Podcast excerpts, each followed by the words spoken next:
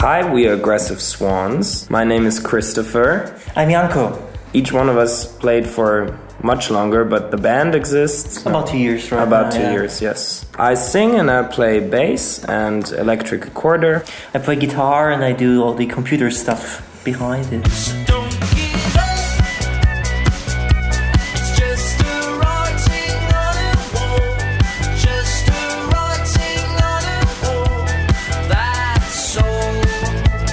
Well, we both started making music uh, separately, not connected uh, to the project Aggressive Swans. But we started the project because uh, I guess every time you make music, it's something connected to the circumstances and the world that is around you at the very moment that you're making music. What I noticed is that uh, when I do music uh, with Chris, it's something different than doing music alone or with somebody else. That's what I value very much, and that gives the essence uh, to the project of ours.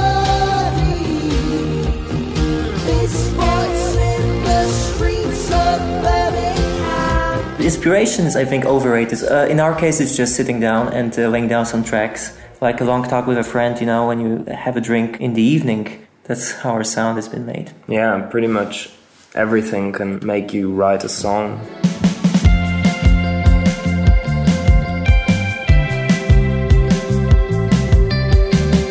Uh, we heard that our music sounds a lot of like 80s, so we keep that in mind right now when we do the music. We try to keep it in the same vibe because we like the 80s music as well. Yes.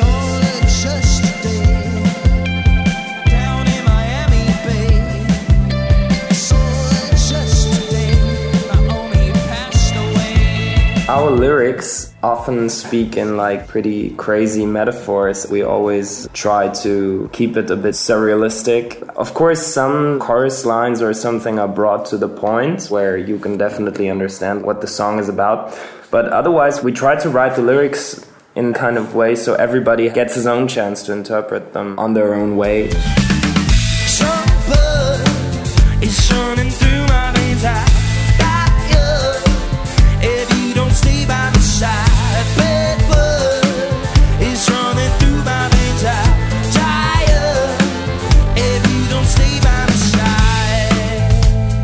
We are finishing a new track right now, which Yes. should be out in a month or two.